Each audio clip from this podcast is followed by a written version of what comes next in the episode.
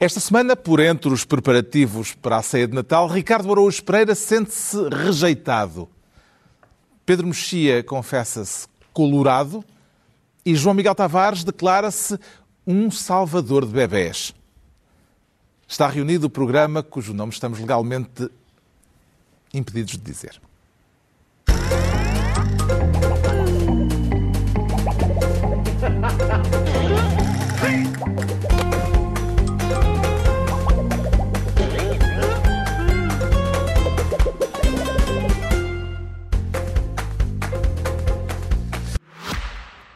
Ora então, mais uma semanita, não é? E já com o espírito natalício de esperança e renovação pelo ar, esta semana assumimos uma nova pasta. A pasta da reciclagem. Não, eu não vou falar sobre o desperdício de Natal, mas sim sobre outra variante da reciclagem. A reciclagem política. Uma vez mais, estamos desesperadamente a precisar de um governo sustentável e autónomo, como o Renault. Parece-lhe uma inspiração rebuscada? Não é? Ora vejamos. O Renault Scenic é feito com 90% de materiais recicláveis. E o nosso atual governo parece que vai todo para o indiferenciado.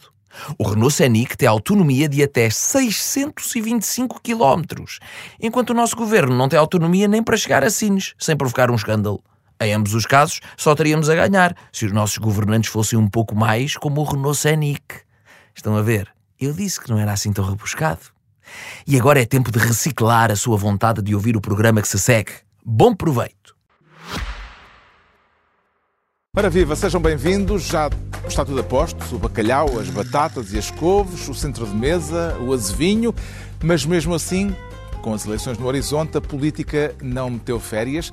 Pedro Nuno Santos já é o que dizem que sempre quis ser, embora admita que o discurso de estreia como secretário-geral do PS não foi espetacular, palavras do próprio, e ainda tivemos direito a duas reaparições, dois fantasmas de natais passados, dirão alguns. Sócrates e Passos Coelho. Começamos por este último, com o Ricardo Araújo Pereira no papel de Ministro das Contas Certas. E onde é que viu um acerto de contas, Ricardo Araújo Pereira? Uh, foi na uh, aparição de Pedro Passos Coelho, que esteve a fazer contas durante oito anos e agora apresentou o resultado é uma chatice, porque já, agora já ninguém queria saber o resultado destas contas, mas enfim, mas ele resolveu apresentá-lo na mesma e vai muito a tempo, ainda bem, que, ainda bem que o fez. Passos Coelho reapareceu em público à porta de um tribunal, apontando ao governo do PS, pela situação em que o país se encontra, responsabilidades graves. Suficientemente graves para que o atual Primeiro-Ministro tenha sido o único Primeiro-Ministro que eu tenho memória que se tenha uh, sentido na necessidade de apresentar admissão por indecente e má figura. Indecente e má figura, a frase da semana é caso para dizer, Ricardo, esta foi forte. Forte e muito fresquinha. Muito fresquinha, Carlos, porque isto é, não sei se. Só, só para situar, isto é, é o, que, o que acabamos de ver foi alguém que deixou de ser Primeiro-Ministro em 2015 a criticar alguém que deixou de ser Primeiro-Ministro na semana passada. E, portanto, acho que o povo português estava ansioso por este cheirinho de futuro e de perspectivas sobre o que vai acontecer eh, ao nosso país. Se calhar Quer estava. Dizer que não tem futuro? Não, não, não. Acho que, já... que, estes dois senhores não têm futuro? Não, acho que já, tinha, acho que já tínhamos arrumado estes dois capítulos. Não estou nada. Eles estão a esbracejar. Não, não, não, não é o tempo deles. Eles estão a esbracejar, ah, não há dúvida. Mas não tenho a certeza que é, ainda por cima, e, e aquilo que eles estão a discutir é, são contas passadas também. Mas... A resposta, aliás, não tardou e António Costa também foi cáustico. Ao azedume não se, não se responde, nem se, nem se comenta, não há, nada, não há nada a dizer. Acho que, acho que as palavras dele falam por si. Deve ser muito cansativo estar há oito anos a contar dia após dia, à espera que o diabo chegue, o diabo nunca mais chega, depois é isto. O famoso diabo que não veio a interpor-se entre Costa e Passos Coelho, viu na resposta do Primeiro-Ministro Ricardo ironia ou sarcasmo? Eh, eu acho que ele fez, ele entreteceu uma mescla das duas neste, nesta resposta que deu. Eu só tenho pena que estas interações entre António Costa e Pedro Passos Coelho não decorram no jardim da parada à frente de um dominó. Que é o sítio onde os reformados costumam estar lá, E azar. quesilentamente. Pai, tu continuas a dizer que os dois ouve são lá. reformados. Atenção. São fresquíssimos. Pedro Passos Coelho esteve nos últimos oito anos, se não teve reformado, teve, pronto, tirou uma, fez uma sabática muito longa. Não é o tempo. E o Costa, certo, não é o tempo, vamos Parecia ver. Santo Agostinho. E o Costa, do tempo. E o Costa, tá, o, que é, o que é que lhe, o que é que lhe resta? Voltar a ser Primeiro-Ministro? Em princípio não. Vai, vai para Em um princípio, não. Qualquer, Eu- eu não- achas que ainda é... Ai, Duas coisas os não põe. Imediatamente em circulação. Mau resultado de Luís Montenegro, arquivamento de suspeitas contra Costa.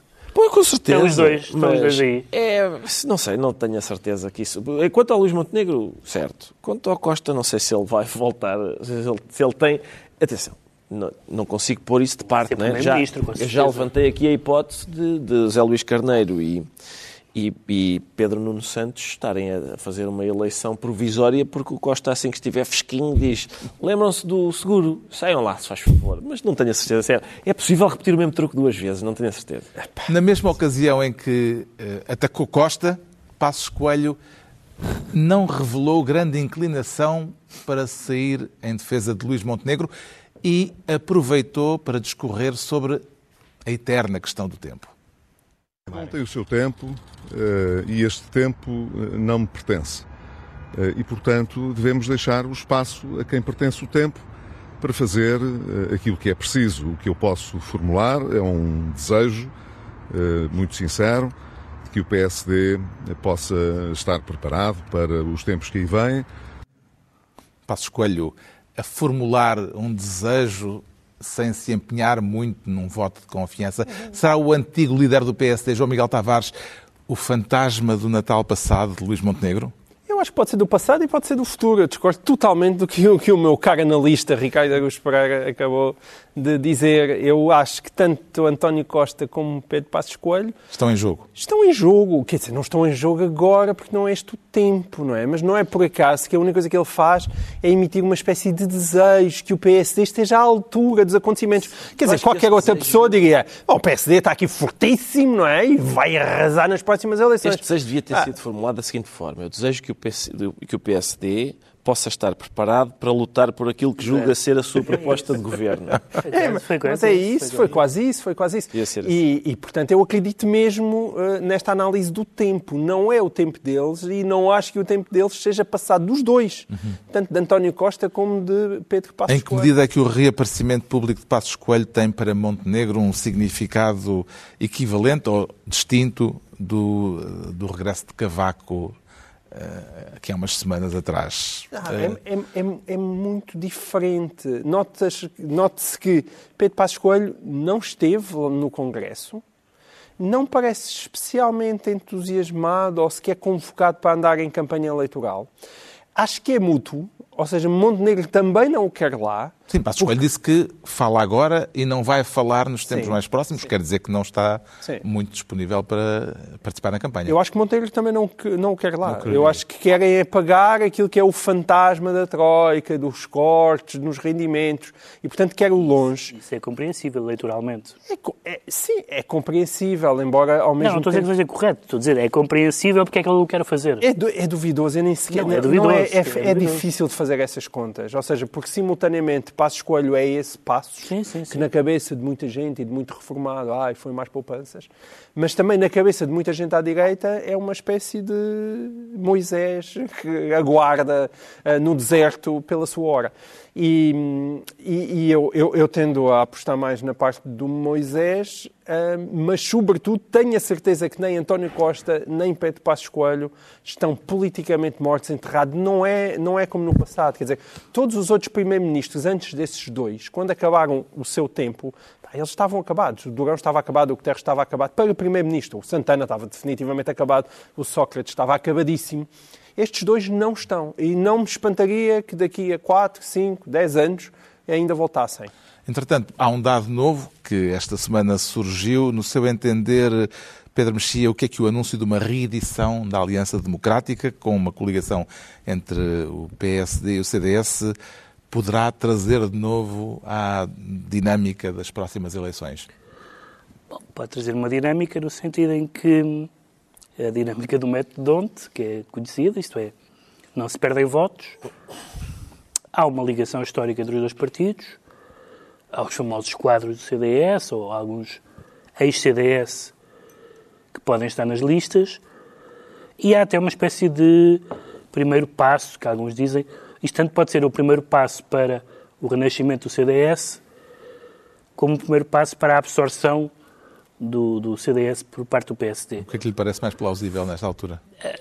Quer dizer, mais plausível é sempre a absorção, porque eh, neste momento estamos a falar de uma aliança com um partido que não está presente neste momento eh, no Parlamento. Embora- ainda é uma aliança embora tenha presença- que, para o próximo ciclo eleitoral, não para as Sim, próximas sim, eleições. sim. Portanto, eh, está como Exatamente. uma coisa para durar. sendo que em algumas matérias, eh, numa outra matéria europeia, etc., nem é óbvio que tenham a mesma, a mesma posição. Portanto, eu acho uma boa ideia, acho uma ideia esclarecedora. Eh, Fica claro que a direita chamada tradicional ou clássica, que está em crise em todo lado, está junta. Eh, o a Iniciativa Liberal só não está porque não quer. E dizem eles, eu não acredito no que eles dizem, mas o Chega eles não querem. Vamos ver, vamos ver as cenas dos próximos capítulos. A ideia é óbvia, não parece que tenha grandes custos, eh, sobretudo com um líder do PS menos centrista do que era António Costa, ou menos moderado do que era António Costa. E, portanto, acho, acho que não havia outra hipótese. Acho, acho, é tão raro os partidos fazerem aquilo que é óbvio que eu acho bom, acho positivo. Parece-lhe, João Miguel Tavares, que pode vir aí uma absorção, para usar a palavra do Pedro Mexia. Não sei se é uma absorção, mas acho que é- este é um daqueles casos em que os dois lados ganham. Nós já falámos disto aqui muitas vezes. Portanto, seja absorção ou não seja absorção, a- acho que tudo isto tem vantagens. Tem vantagens para o CDS, nós dizíamos aqui, isto acho que foi na semana passada, que um tem votos e, e não tem quadros e outro tem quadros e não tem votos. E, portanto, assim pode ser que juntos tenham simultaneamente votos e quadros. Os, os nomes fortes do CDS são, hoje em dia, para mim, politicamente mais fortes do que a esmagadora maioria dos quadros do PSD. E, ao mesmo tempo, o próprio nome Aliança Democrática, embora haja Já vamos falar disso, de, Sim, de- embora, nome. embora haja. Bem, enfim, ok. Eh, O, o que eu quero dizer é que a Aliança Democrática tem a vantagem de ser algo que aparece como novo. E acho que a marca PSD está até bastante. E o CDS Bem, está um bocadinho novo. gastado. Não. Novo assim, desde 79. Tem um toque de nostalgia e tem Sim. toque de uma nostalgia que se. E parece-lhe que a ameaça de dissidência em curso na inici- na iniciativa liberal- liberal, eh, protagonizada por Carla Castro, poderá vir a servir para ampliar o leque político desta AD? Eu, eu não percebi aquilo. A pergunta é se a Carla Castro agora vai. Carla para- Castro e, pelos vistos, há outros eh, que parecem estar ela foi praticamente Sim, mas na rua. da com- Iniciativa com o lugar- Liberal. Há uns que também parece que foram para o Chega, outros agora vêm para aqui. Agora, eu, eu não percebi aquilo. Eu não percebo como é que a, como a Carla Castro foi uma deputada que se destacou.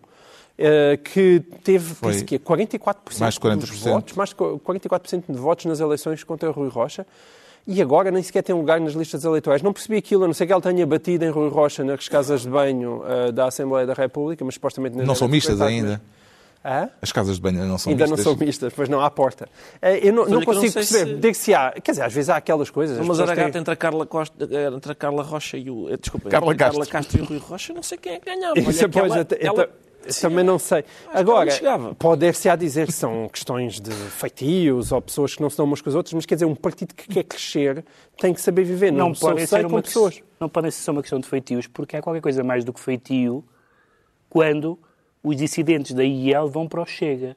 Sim. Não, sim, mas aí eu não bastante- tenho grandes dúvidas. É bastante bizarro. Mas não estás à espera que a Carla Castro é, faça Há isso. várias não é? coisas que o Chega é. Liberal não. que o Chega não é, é liberal, como é evidente, não é?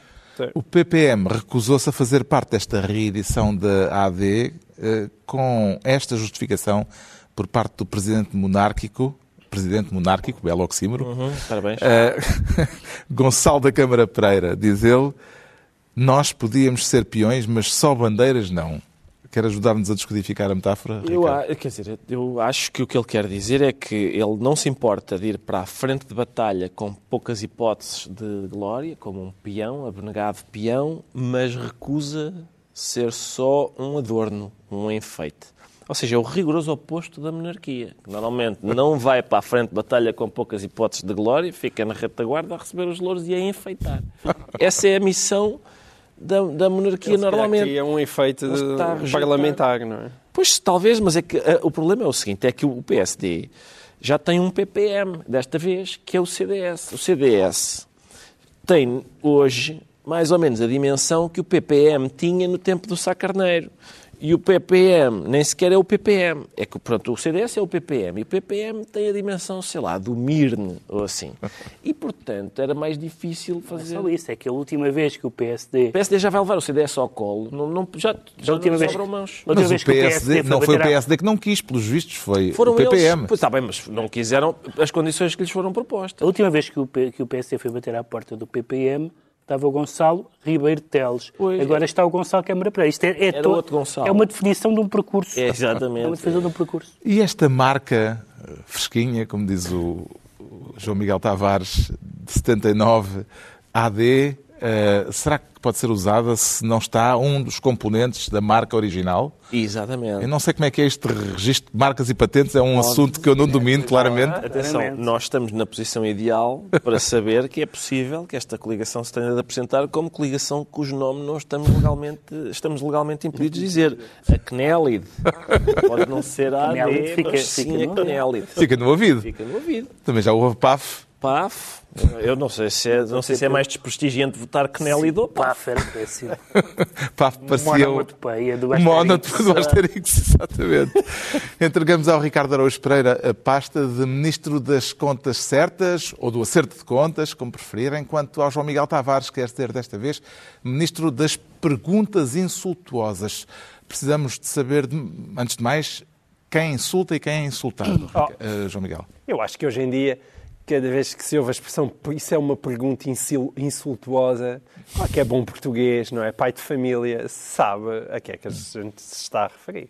O cenário aqui é o mesmo das declarações de Passos Coelho que vimos há pouco e o protagonista também é um antigo primeiro-ministro que, como se vai ver já a seguir, não gosta de certas perguntas dos jornalistas.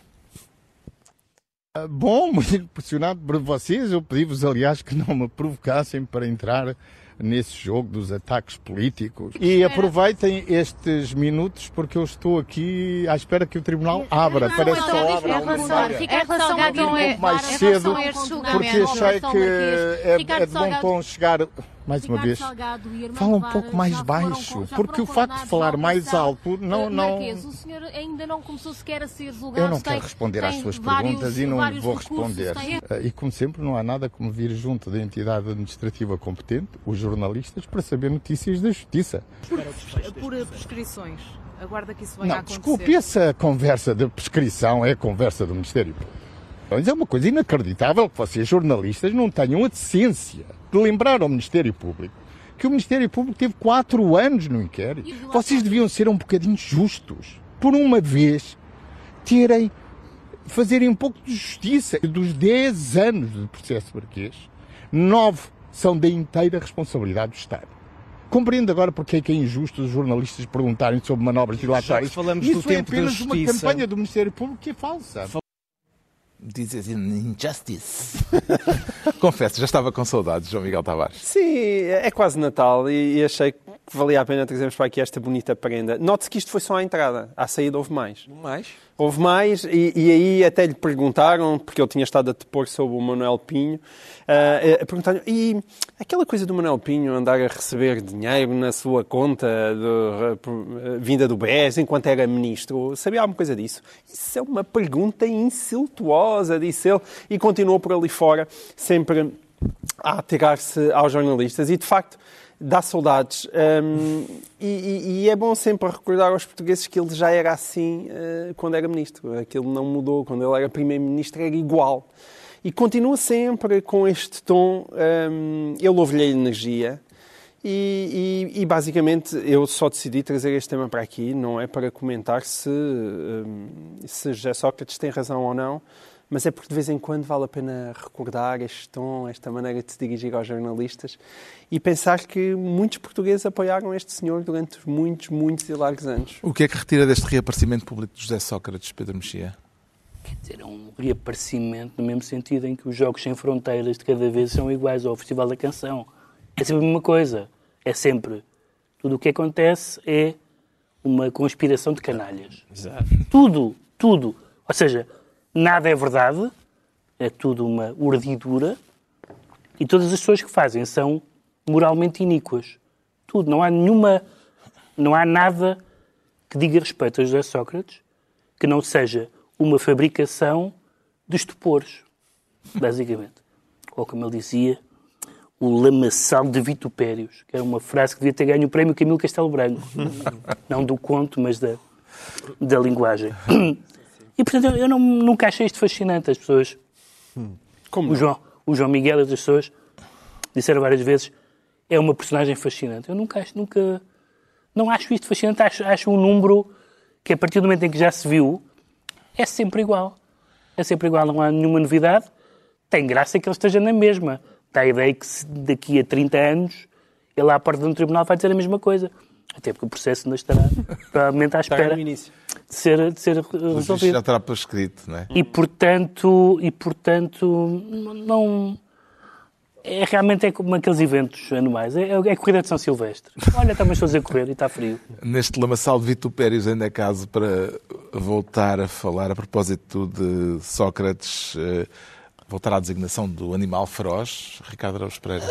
A designação animal feroz foi ele que deu a si próprio. Foi, foi, exato. E, portanto, entrevista ao Expresso. Eu, eu- não, a questão é que ele faz-me lembrar alguém, mas não é um animal feroz. Ele faz, reparem, é aquilo que o Pedro disse. Ele diz que ah, ah, há uma conspiração contra ele. Quem viu estas declarações à, for- à porta do tribunal, há uma conspiração contra ele ah, que é urdida pelos adversários políticos, pela justiça e pela comunicação social. Ele constantemente disse aos jornalistas: vocês deviam ter feito este trabalho, deviam ter ido investigar, deviam ter feito não sei o quê. Isto é uma injustiça, vocês não se batem pela justiça, não sei o quê.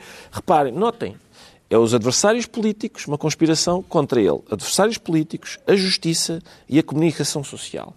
Quem é que isto faz? Não é um animal feroz. É, é... Desculpe, tem isto em cor de laranja? Nos Estados Unidos tem. Eles têm isto em cor de laranja nos Estados Unidos. É a mesma coisa. Os adversários políticos, a justiça e a comunicação social. Não, não estou a dizer do ponto de vista ideológico, estou a dizer no tom, no tom, no tom e na forma. É igualzinho. É uma espécie de. Ah, É isso, há uma é o conspiração global. Exatamente. O nosso começou primeiro. O João Miguel Tavares fica ministro das perguntas insultuosas. Agora é a vez do Pedro Mexia se tornar ministro da bolha. Qual bolha, Pedro Mexia? Pois não sei, por isso pergunto eu, porque eu tinha ficado convencido que Pedro Nuno Santos tinha sido eleito como sendo um líder do PS socialista, à esquerda, deixando a história do radicalismo. E, no entanto, na noite em que foi, naquela tristíssima noite de vitória, tristíssima no sentido que parecia um velório, não havia grande entusiasmo na noite eleitoral. Houve muito mais entusiasmo na noite de, Na noite tarde que da Pedro, da na tarde. Pedro Nuno Santos anunciou que era Sim, candidato. Como alguém dizia, foi o, o, o Ricardo Costa que disse que, que foi, que foi como se eles tivessem celebrado a vitória nesse dia e agora já tinham gasto tudo. Ahm, mas mas presumia-se que ele vinha. Aliás, o discurso dele, quando ele falou, por exemplo, várias vezes da direita, com aquele, eh, com aquele nojo moral com que a palavra direita tem, como se diz, os leprosos, etc. Ok, tudo, tudo isso eu estava à espera. O que não estava à espera foi que na fase das perguntas houvesse uma resposta de Pedro Nuno Santos, que, como- que já, que já confessou que não estava inspirado nesse dia, dizendo que só a bolha eh, política, política mediática, é que liga à esquerda e à direita e que as pessoas querem saber é da saúde e da habitação e da... Ora bem, isso é, num certo Quem resolve os seus problemas. e quem resolve os seus problemas. formulação. Num certo sentido, isso é verdade. As pessoas não, as pessoas não, a sua relação com a política não é via Habermas. não é? É via como é que, quanto é que gastei no supermercado. Isso é normal. Mas se isso é assim, qual é a vantagem de ser de esquerda ou de direita? Não há vantagem nenhuma, porque se as pessoas o que querem, pode-se dizer, bom, mas há maneiras de esquerda e de direita de resolver estes problemas. Exatamente. Com certeza que há. Mas a, a maneira ideal de, de valorizar a maneira de esquerda, neste caso, de resolver, não é dizer que as pessoas não ligam à esquerda e à direita. Não. Pois. É dizer o contrário. É as pessoas querem, têm esses problemas e há uma maneira de esquerda, que, são que é aquela que eu protagonizo, resolver. Portanto, ele jogar em vários tabuleiros é que me parece estranho. Ele vai fazer isso a toda a hora, porque agora está preocupado em ser acantonado à esquerda. Mas não pode ser um homem da esquerda pura e dura, bacteriologicamente pura, sem cedências, etc. e, ao mesmo tempo, quando pressionado ou quando mais receoso de poder estar a excluir alguém, se tornar um catch-all eh, candidato, não é? Um candidato catch-all. Catch-all em, português, como se diz. Um ball. Ahm, e pronto, eu isso não percebo. Apanha tudo. Percebo o que é que ele está a fazer, mas, mas não é assim muito sério. Se calhar vem a propósito até. O que é que lhe pareceu, João Miguel Tavares, o facto de Pedro Nuno Santos ter escolhido para dar a primeira entrevista de fundo depois de ter sido eleito eh, num espaço não noticioso, eh, num espaço de entretenimento, num programa da tarde Pois. da Júlia Pinheiro? Quer dizer, eu não consigo ter assim uma extraordinária interpretação acerca disso, não é? Pode-se dizer que se queres afirmar com uma certa seriedade, a primeira coisa que deves fazer é ser uma entrevista à SIC Notícias. É, Também é verdade que eles também já tinham Onde- dado onde muito. passam os programas Onde passam os bons programas, exatamente. E é verdade que, que- que- quer dizer, mesmo esta, esta linha, a primeira entrevista depois de ter ganho, quer dizer, eles já tinham dado também muitas entrevistas antes, eu acho que isto é tudo um contínuo. Não há bem antes, durante, Eh, isto é depois de campanha primeira- eleitoral. Foi eleito Sim. e a primeira entrevista eh, de fundo que deu, eh, longa, foi no programa da Júlia Pinheiro. Eu percebo o teu Sim. argumento, mas eu acho que Não, isto é um argumento, isto é uma é um, é um facto. O que eu acho é que existe um contínuo que começou antes das eleições eh, para secretário-geral do PS e que só vai acabar na noite eleitoral. Agora, eh, eu tenho muita curiosidade para ver o que é que Pedro Santos vai dar. O ir aos programas da manhã, sempre aquelas coisas que acontecem em campanha eleitoral, vão lá todos, Desde depois cantam can- com Tony Carreira. Pois não cantou. Também acho que costumam ir ao sobre- castigo, que é terem que ir atorar aquele senhor. Não, Não, é? podem- mas olha, eu, tô- eu, eu também estou. Tu estás com, estás com curiosidade para ver certas reações, eu estou com curiosidade para ver a da ERC. Porque eu espero que Júlia Pinheiro seja posta na ordem. Como sabem, existe o direito a ser convidado para programas de entretenimento. E quem não for, Júlia Pinheiro, enfim, ela tem que ser obrigada a convidar a quem não fazer quer. Agora tem que ir lá-?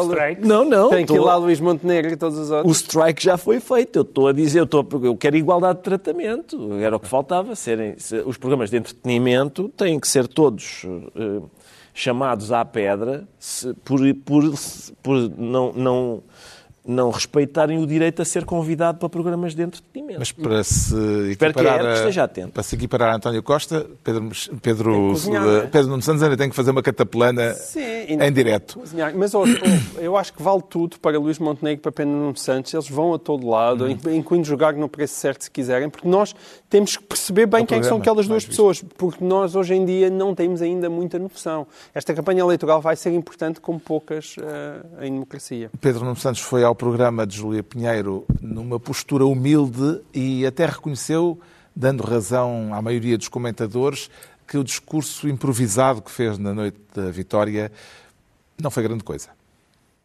A avaliação não foi muito eh, Ah, existe- positiva. ah, ah, não, não foi positiva, antes pelo contrário. É, foi muito criticado. Não, eh, pelo, pelo menos pelos comentadores. Eu tenho consciência que não foi, o, foi espetacular, não, não foi, mas também não era suposto, quer dizer, era um momento de, de celebração da, da vitória. Mas quer dizer, mas não, o discurso não era a, o- a questão, o momento mais, a questão mais importante da, daquele, daquela, daquela vitória. Era a menos importante. O discurso nem foi assim muito relevante, justifica-se Pedro Nuno Santos. Como é que avalia esta postura conciliadora, digamos, humilde, do novo secretário-geral do PS, Ricardo Araújo Pereira? Estou preocupado, Carlos. Eu, eu costumava ser, até que está, ele costumava ser uma faca mais afiada e agora está romba, em, de todos os pontos de vista. Está rombo neste ponto de vista, está rombo naquilo que o Pedro estava a dizer, sobre isto da esquerda e da direita só interessa à bolha, não interessa às pessoas. Que são, é uma ideia perigosa por duas razões. Primeiro, porque a bolha eh, também é composta por pessoas. Curiosamente. Parecendo que não. Parecendo que não, também estão lá pessoas. Para o segundo ponto é que esta ideia de que isto da esquerda e direita não interessa, sugerir que isto da esquerda e da direita não interessa, o que interessa é uma espécie de pragmatismo de resolução dos problemas que finge não ser ideológico.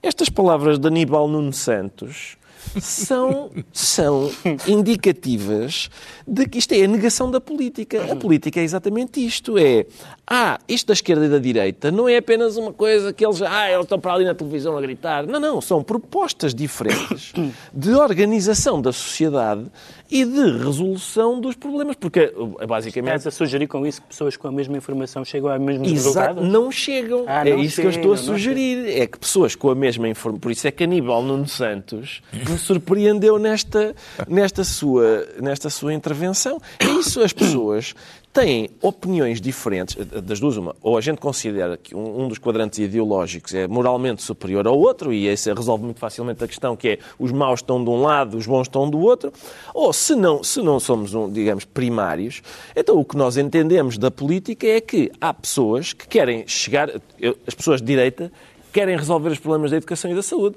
As pessoas de esquerda querem resolver os problemas da educação e da saúde. Têm é formas diferentes, propostas diferentes de resolução dos problemas. Negar isso, dizer que isso só interessa à bolha, é a negação da própria política e por isso é um bocadinho inquietante. O Pedro Mexia fica assim ministro da bolha e estão entregues as pastas ministeriais por esta semana. Altura agora para, acelerando, sabermos porque é que o João Miguel Tavares se declara um salvador de bebés.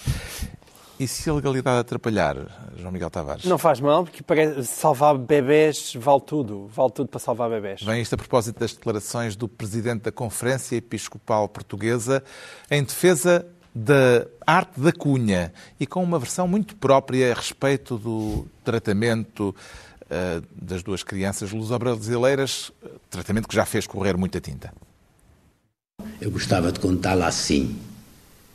Havia duas meninas estavam a ponto de morrer, não tinham salvação. Então, mas ouviram dizer que havia, havia médicos e havia um tratamento que podia salvá-las. E o que é que elas fizeram? Foram a tudo. Se fossem para o Serviço Nacional de Saúde, mandavam-lhe uma consulta para daqui a um ano. Mas houve gente que se apressou. Fosse quem fosse, não me interessa. Se isso é ser corrupto, aqueles que ajudaram, eu também quero ser corrupto.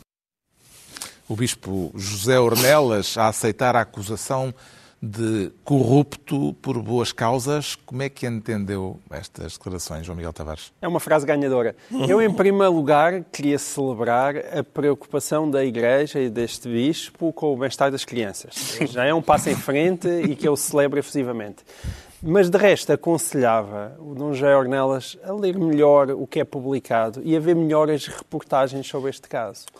Porque aquilo que ele está a transmitir... Era uma vez um senhor padre que não percebeu bem as notícias. Pois não, não percebeu bem as notícias. Eu consigo perceber, ainda por cima isto é uma época natalícia em que para padres e bispos estão muito ocupados. Mas, por amor de Deus, se quer comentar, ainda por cima, eu, eu não vi esta conferência toda, mas disseram que nem sequer foi uma pergunta propriamente, foi uma espécie de comentário espontâneo. Se o quer fazer, informe-se bem, porque não é nada disso que está em causa. Não é uma espécie de cavaleiro que veio ali salvar aquelas duas crianças.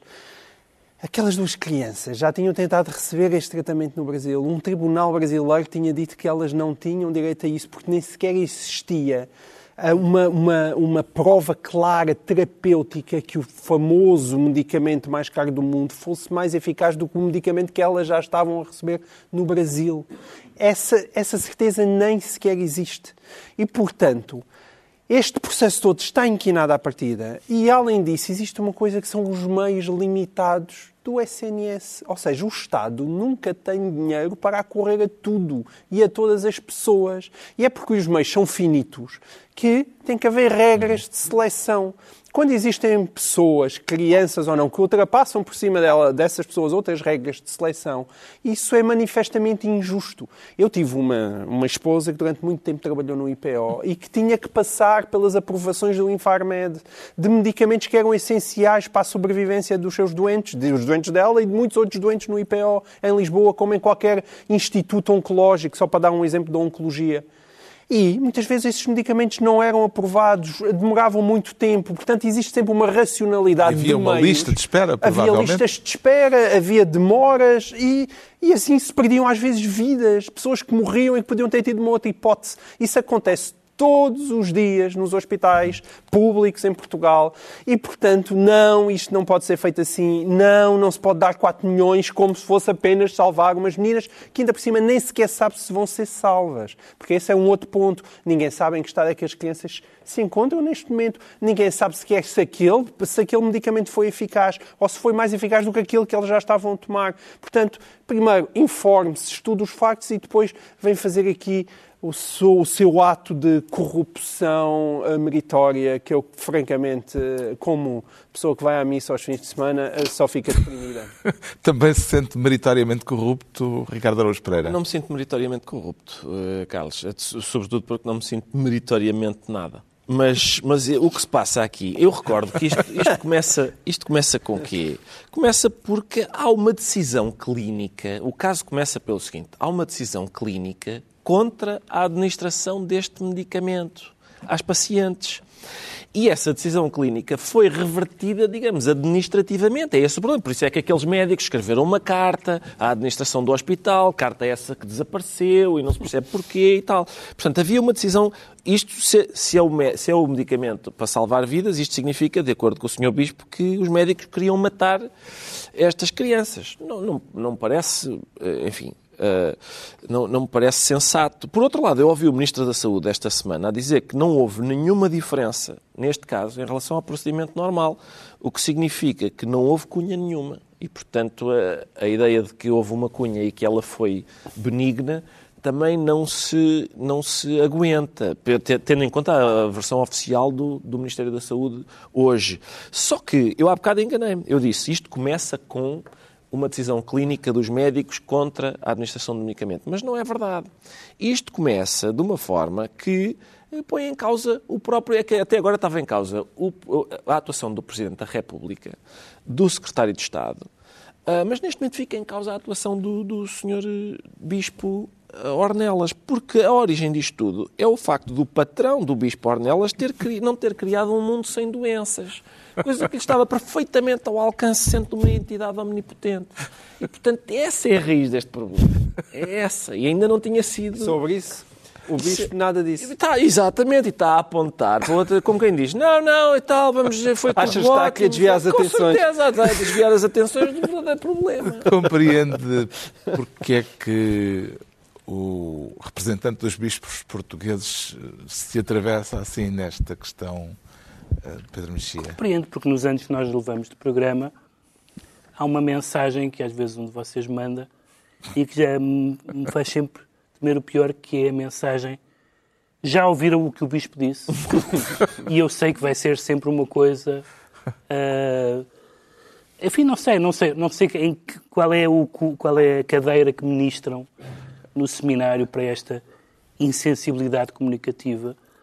Esta insensibilidade comunicativa tem uh, uma, um problema grande, que, pode, que é maior do que a infelicidade verbal, que é a confusão, teologicamente é verdade, que se pode fazer o bem por mal. E o bem vale mais do que o mal. Isso é uma discussão teológica interessante. Isso é ilegalidades em nome do bem? Isso é, isso é uma discussão teológica interessante. Mas o plano moral e o plano legal são planos diferentes. Não é como, por isso dizia o Bispo de Beja, que os pedófilos, se se arrependeram, não há mal nenhum com isso. Ora, isso vai para os pecados, não vai para os crimes. Não é assim que funciona. E, portanto, isso é, é problemático. E o, no momento em que estamos a poucos dias de comer as passas e formular desejos, o desejo eu também quero ser corrupto, é um desejo muito pouco formulado na sociedade portuguesa e acho refrescante. Está esclarecido porque é que o João Miguel Tavares se declara um salvador de bebés. O Ricardo Araújo Pereira diz sentir-se rejeitado e isso dói, Ricardo? A mim não me dói muito, mas, mas pelos vistos a, magoa. Porque... Quero falar do aviso de Ventura a Montenegro. Exato. O Chega irá apresentar uma moção de rejeição a um governo do PSD se vier a ser excluído uma eventual solução governativa. Em que medida é que isto poderá vir a ter impacto no sentido de voto à direita? No sentido de voto à direita e no sentido de voto à esquerda. Porque eu, repare, isto, isto significa que o Ventura, o programa do PSD ainda não existe e ele já o rejeitou. Ora, eu costumo votar em partidos que rejeitam o programa do PSD ainda antes dele estar escrito. Eu sei o que é isto, sei o que é esta perspectiva, mas eu não faço parte do eleitorado da direita. Por isso não estava à espera que um partido à direita fosse assim. Hum, é, é uma situação bastante difícil, porque o Ventura diz ao mesmo tempo várias coisas. Ele diz o PSD é igual ao PS, não há nenhuma diferença, até é o PS2, é o que aquilo é. Mas eu quero coligar-me com eles para, fazer, para, para ser governo. Ah, quero, quero ir com um partido que é exatamente igual ao PS, para, para, para sermos governo os dois. A segunda é, ah, nós somos um partido antissistema, nós somos os valentões antissistema. E é tão surpreendente para nós que os partidos do sistema não queiram uh, coligar-se connosco. Estamos perplexos com esta... Com esta não, não estávamos à espera desta. O terceiro ponto é uma esperança para o Chega, uh, que é o facto de ele diz que vai ter uh, mais votação do que o PSD. E isso não seria inédito no sentido em que o, o Ventura já fez do PSD a terceira força política, quando em 2017 se candidatou a Louros e ficou de facto atrás da CDU e do PS. Por isso, se há, se há pessoa que é capaz de fazer do PSD uma terceira força política, é realmente André Ventura. Vê este anúncio de Ventura de que o Chega vai ficar à frente do PSD, Pedro Mexia, como clarividência, fanfarronice ou, para citar a reação de Luís Montenegro, como um sintoma de que ainda há quem acredite no Pai Natal? É uma, é uma fanfarronice, mas é uma fanfarronice que faz sentido neste clima que nós estamos a viver na Europa, onde já tem havido partidos onde isso já aconteceu. Em que a Isso. direita radical substituiu a direita mainstream e pode vir a acontecer em Portugal. Duvido que aconteça nestas eleições. Deixa-me só dizer que eu estou de acordo com o André Ventura numa, numa questão, que é, eu, tal como ele, olho para uma parte da direita e excluo-a à partida. E, portanto, tenho a maior simpatia por essa, essa coisa que é tão censurada a uma parte da direita. Como é que é possível excluírem uma parte da direita? Para ele exclui o PSD se não fizer parte do governo. Eu faço o mesmo em relação ao Chega e, portanto, simpatizo com essa ideia.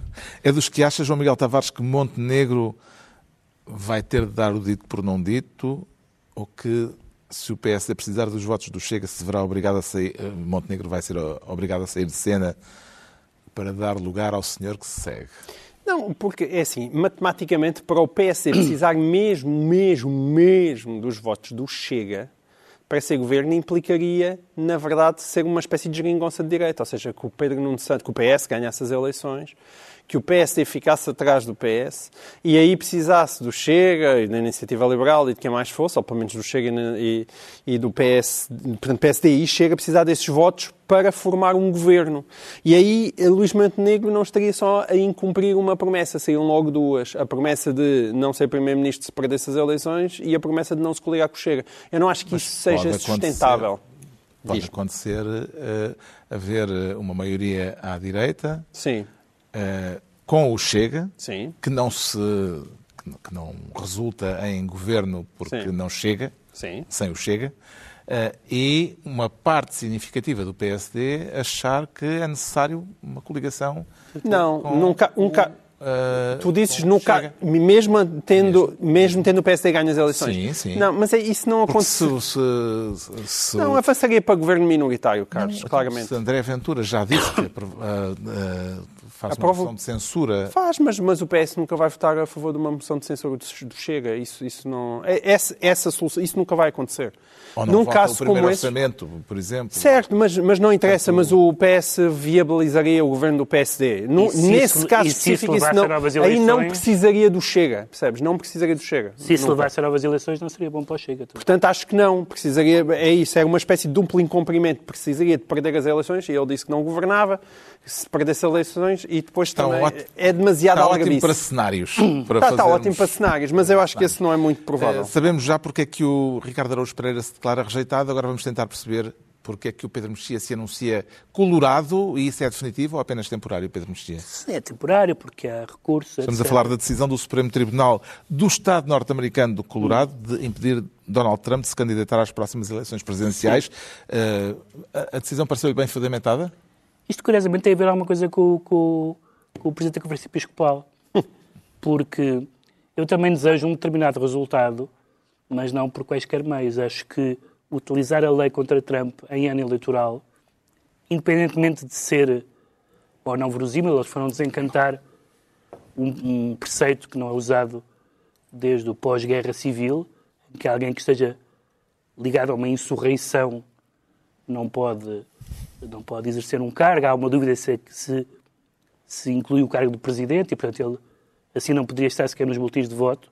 Mas o que vai acontecer é que até os anti-Trump no Partido Republicano estão com Trump, dizendo que isto é uma perseguição judicial por razões políticas. Os juízes são eleitos, os juízes são democratas, etc. E, portanto, qualquer razão para Trump cair é uma boa razão para mim, mas esta parece uma razão problemática, arriscada e que pode sair cara. Nós ainda vamos voltar a falar eh, deste assunto. Uma frase a cada um. Isto será bom ou mau para Trump? Bom, ótimo. Isto é ótimo porque ele tem uma, uma, grande capacidade para aproveitar este tipo de coisa. Ele deve ser combatido, a gente temos falado disso aqui, combatido politicamente e não. Esta, esta, eles, isto é uma coisa sobre, baseada na, na 14 emenda, acho que é assim, não é? A 14 emenda é para quem, sobre a insurreição, sim, sobre, sobre sair dos Estados Unidos, ou seja, sobre, como é que se chama? Sedição, sobre sair, sobre separar-se dos Estados Unidos.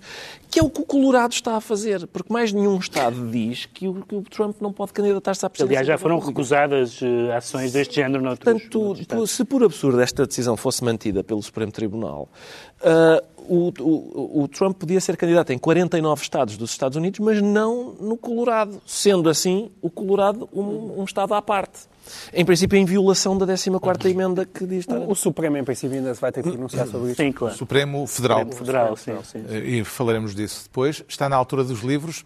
E eu trago esta semana um livrinho breve a condizer com a quadra. Está na altura das prendas de Natal e dos pedidos de presentes ao Pai Natal ou ao Menino Jesus, consoante o desejo de cada um, mas em Espanha as prendas só são dadas no dia dos reis.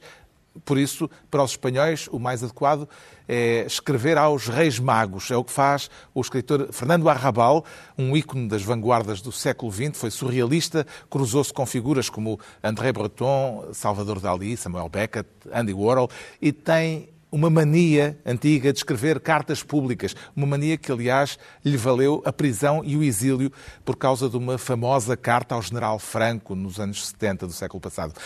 Arrabal tem atualmente 91 anos e esta carta aos Reis Magos foi publicada originalmente em 2012, mas mantém-se absolutamente atual ou até absurdamente atual. Evidentemente, sendo o autor quem é, uma das figuras de proa do chamado teatro do absurdo, e sendo o mundo ele próprio absurdo, como está à vista de todos, esta carta não poderia formular desejos inócuos e bem comportados, por isso, na lista de pedidos de Arrabal aos Reis Magos encontramos desejos poéticos, como o de uma lata de sol, ou, mais prosaicamente, a vontade de receber como prenda um pelo do cu, mas limpo, do presidente de todas as Rússias. Carta aos Reis Magos, de Fernando Arrabal, edição Antígona. O João Miguel Tavares sugere uma prenda de Natal também, mas um pouco mais pueril. Não sei, Carlos, vou falar de uma porca, não é? Uh, é uma porca, mas é, é, um, é, uma porca que, com a qual passei, uh, de facto, boas noites, mas foi... mas foi... Está tudo estragado. Está. mas foi ainda por cima juntamente com, com, com os meus filhos, porque estes livros... isto fica... Está pior. Soa tão mal tudo isto. Isto ficou esquisito. É véspera mas é, de Natal, é vá lá, Natal, cuidado com isso. Mas, mas isto é, é verdade. As famílias estão reunidas à volta não, é, centro de mesa. Tudo o que eu disse é verdade. As histórias da, da Olivia, as histórias da Olivia acompanharam. Eu, eu sou como, como o Ricardo, tenho a tradição de ser eu lá em casa que leio os livros para os, para os miúdos e para ao longo de todos os meus filhos à noite. E portanto, estas histórias da da Olivia acompanhar-me os meus vários filhos, desde a mais velha, a Carolina, até a mais pequenina, a Rita, e, e, e eu vejo muitas vezes serem sugeridos uh, uh, livros infantis aí na, na, televisão que não são particularmente interessantes nem inspirados, mas este não é o caso. É uma obra fantástica do Ian Faulkner que agora foi um, reeditada. O Faulkner ainda por cima morreu este ano, uh, aos 63 anos, no início deste ano, e, e, esta obra que ele deixou é uma obra absolutamente notável, foi agora re reeditada pela Gradiva Júnior e até com alguns livros inéditos, como é uhum. este Olivia e o Brinquedo Desaparecido, que nunca tinha sido editado cá, e que vale imensa pena. É uma excelente porca para passar a, a noite. Porca Olivia. o Pedro Mexia traz poesia polaca. Sim, é, aliás, a, a Polónia é um dos países que tem uma poesia mais, mais extraordinária. Um, eh, e um, a Wisława Szymborska, que foi, que foi Nobel, um, faria 100 anos, foi em 23, já morreu há uns anos. E esta antologia, que se chama O Inconcebível Acaso, é uma antologia de poemas mais autobiográficos. Ela não é uma, uma autora particularmente autobiográfica, mas joga muito com estas duas coisas, ou seja, com a ideia de que uh, a vida é mais um acaso do que um destino e é bastante inconcebível, isto é bastante absurda. E parecendo que não tudo isto ela vê de uma forma intrigada e muitas vezes divertida, é uma poesia que pode um pouco uh, baralhar as noções que alguns de nós têm de poesia e só por isso valeria a pena. O Ricardo Araújo Pereira traz isto é incrível, Carlos. Montanha. Pois Quer é. dizer, não Agora, trouxe. A questão é a seguinte, Carlos. Uh, sou eu que escolho os acontecimentos editoriais ou são os acontecimentos editoriais que me escolhem a mim? É, enfim, é, nunca saberemos. É de facto Montaigne. Não é Primatur, é o segundo Mas volume. é o segundo volume. É o segundo volume, está bem, mas é um grande... Isto é, a, a editora reclama ser, e eu acredito, a primeira in- tradução integral dos, dos ensaios de Montaigne para, para português. O Montaigne, basicamente, a gente pode dizer dele que inventou este excelente, magnífico género híbrido que é o ensaio, que, que- que inclui uh, pequenos episódios biográficos que são depois pretexto para, uma, para outras reflexões. É um acontecimento editorial, Carlos. Assim se conclui a reunião semanal antes da consoada, com um acontecimento editorial, dois a oito dias. Depois das filhós e das rabanadas, cá estaremos de novo à mesma hora para a última reunião do ano, os mesmos de sempre. Pedro Mexia, João Miguel Tavares e Ricardo Araújo Pereira.